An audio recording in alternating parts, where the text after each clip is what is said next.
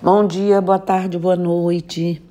Hoje nós vamos falar um pouquinho sobre guias ou fios de contas. Guias ou fio de contas, gente, tem como finalidade a proteção e identificação.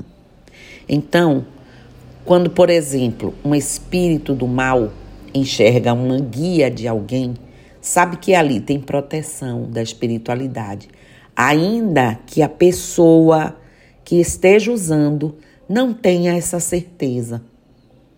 Olha que coisa. Então, ao colocar uma guia ou um fio de contas, saiba que a sua proteção ali já está. Se conecte e faça o seu máximo, porque ali já há uma representação uma ativação de forças que estão ali para você, né? Como identificação, ela representa o orixá, o mistério, ou a entidade ou entidades que aquela pessoa carrega. Já como identificação, né? Como identificação, ela representa o orixá, o mistério, que são os Exus, Pombagiras e Mirins, e a entidade ou entidades que aquela pessoa carrega.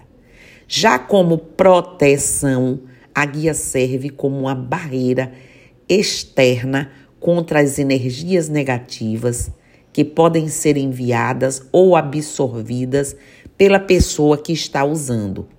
Isso porque, minha gente, nem sempre as energias negativas estão conosco porque alguém enviou, mas sim porque nós próprios estamos numa faixa baixa de vibração e até atraindo e absorvendo e acolhendo tudo, não é? Embora possamos misturar as cores dos elementos na sua composição, ao se fazer uma guia, o ideal é seguir o que a entidade pede ou o que é mais comum para cada uma delas e aí cada religião, não é, que faz uso dessas guias ou fio de contas vai aí determinar. Quem frequenta terreiro de umbanda já deve ter visto que os filhos do terreiro e algumas pessoas da assistência, ou muitas, usam algumas guias de cores variadas ou apenas de uma cor. Na verdade, e como já disse, essas guias podem levar o nome de fio de contas, depende da casa. Para nós umbandistas, e acredito que para os candomblicistas, cada orixá ou entidade, né, entidade para umbanda, já que no candomblé só se trabalha com orixás. Tem uma cor que o representa. Essa é, a, é uma cor de ponto de força que difere entre as duas religiões para alguns orixás. Isso ah, mas eu usava a cor tal para tal. Você está em qual religião? Se você está no candomblé, siga o que conceitua aquela religião. Se você está na Umbanda, siga o que conceitua aquela religião e lhe digo mais: aquela egrégora ou a sua própria espiritualidade. Né? Me deterei hoje, mais especificamente, ao significado da guia preta e com vermelhas, contas pretas e vermelhas. Significa que elas absorvem os acúmulos negativos dos campos eletromagnéticos, protegendo as pessoas contra influências ruins durante o trabalho e no dia a dia. A guia assimila cargas negativas e não deixa que elas atinjam o médium incorporado e as pessoas no seu cotidiano. Ela também pode ser usada no dia a dia como um para-raio de energias pesadas. Elas respondem à vibração do mistério Exu, Pombagira e Mirins e a quantidade de contas pretas e vermelhas para cada pessoa é trazida através do jogo pela vibração encontrada e que será ideal a cada um. Certo? Ah, porque o meu, porque o seu é esse. A sua é, vibração encontrada, a entidade trouxe e é isso aqui, não é? Então, há diferenças, nós não somos pessoas iguais, nós vibramos diferentes. Nós temos as nossas vibrações pessoais particulares. O mesma entidade, o mesmo orixá, o mesmo Exu ou Pombagira pode encontrar em pessoas diferentes cores, números de cores diferentes.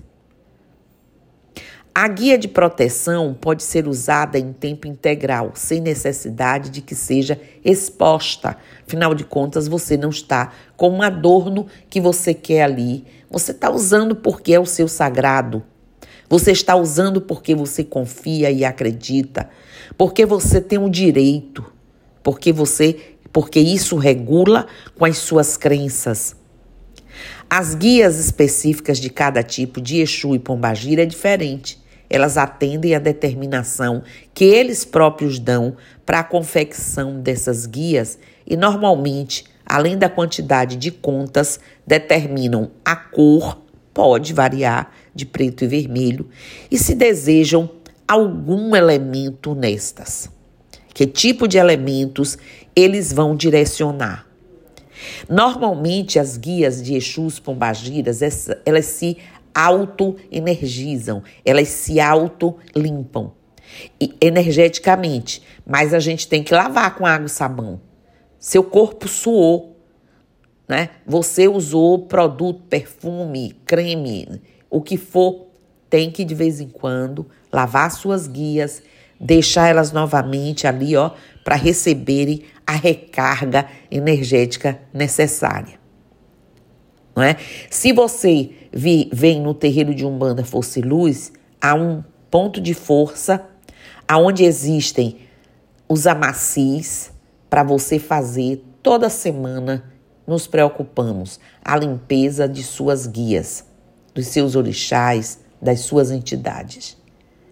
Ali você renova aquela energia, você repagina, você, digamos assim, elimina a carga absorvida negativa e retoma nela aquela vibração, né? Não é consagração ou, ou cruzamento, é uma limpeza, uma limpeza ideal com as ervas ideais. Por que a gente faz isso? Porque a gente orienta tanto, a gente ensina tanto. E em casa e fora do terreiro, poucas pessoas ouvem e praticam. Ah, se eu for pro bar, eu posso usar minha guia. Se eu for para a festa de carnaval, eu posso usar minha guia. Se eu for para o barco, se eu for para o cinema, você pode usar sua guia contanto que você entenda que aquele, aquela guia, aquele fio de contas, representa o seu sagrado.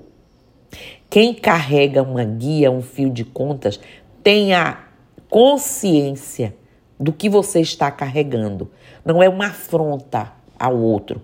Não é para dizer a alguém, eu estou protegido, eu tenho um Exu, eu tenho um Xangô, eu tenho um Ogum, eu tenho uma Inhaçã, eu tenho uma Iemanjá. Não. Você está ali como eu tenho, graças ao Lorum, reverenciando as minhas forças, aquilo que o meu sagrado traz. Sem ofensa, sem agressão, sem ostentação. Não é? Porque muitas pessoas confundem ainda o vestir, a roupa, usar um, um, uma guia, um amuleto da, né, de, de proteção, uma pulseira, alguma coisa, como sendo uma forma de afrontar o outro. Nós podemos sim fazer uso de tudo que é nosso, do pertencimento que temos, do orgulho que temos da nossa escolha de caminhada religiosa é, e do que a compõe, sem fazer essa afronta, mas com o direito, sim, de ter o seu sagrado próximo de você e saber que roupa suja, sapato suja, né? Os objetos sujam. Suja de sujo, de suor, de poeira, tem que lavar tem que limpar, fazer a limpeza física e depois retomar com a limpeza energética. Se você veio de uma outra orientação, mesmo de uma outra casa de umbanda, mesmo lhe digo ainda que seja da mesma vertente, e lhe foi orientada uma prática ou alguma coisa, entenda, cada casa, cada terreiro, cada tenda, cada o nome que tiver, elas têm uma egrégora, elas têm um direcionamento se for de caboclo, não vai ser ipsiliter, como se for de pretos velhos. Se for de marujo, se for eh, de Exus e Pombagira, cada um vai trazer a sua orientação. A orientação que foi encontrada pela egrégora espiritual de acordo em conformidade com aquela necessidade da comunidade que ali pratica, que ali frequenta, pela sua geografia, por tudo. Então, minha gente, parem de questionar, parem de comparar, parem de julgar. Ah, mas eu fui um dia numa senhora, ela me disse que eu tenho. Então, volte lá. Siga ali.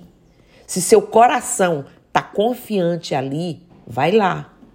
Mas se você chegou aqui e mãe Romilza, ou lá, mãe ou pai qualquer, teve o trabalho, de, com responsabilidade, com respeito, fazer os oráculos, uma runa, um búzio, um tarô, um, um, um, o que for, a leitura do oracular para lhe trazer a sua irradiação, a sua vibração, para a sua melhor conexão. Ou você confia ou você não confia. Não tem, não, não existe ficar em meio termo. E essas pessoas que caminham muito, propositalmente, às vezes até pela sua vibração, até pela sua andança, pela sua indefinição, muitas das vezes apresenta para você aquele ou aquela entidade ou orixá que está na, pela sua necessidade ali naquele momento à sua frente. Então é preciso até que você dê um tempo para a gente estabelecer isso, para a gente compreender isso, definir isso para você e você seguir um caminho sem risco, um caminho bacana, você vibrando o certo como deve ser, fazendo sua conexão ideal. Então era isso que eu queria deixar aqui hoje. Espero que o recado tenha sido dado, espero que vocês adentrem nesse assunto com força, porque é um universo maravilhoso, é um mundo maravilhoso, tem muitas perguntas, tem muitas questões e a gente está aqui para responder, mas pensem direitinho.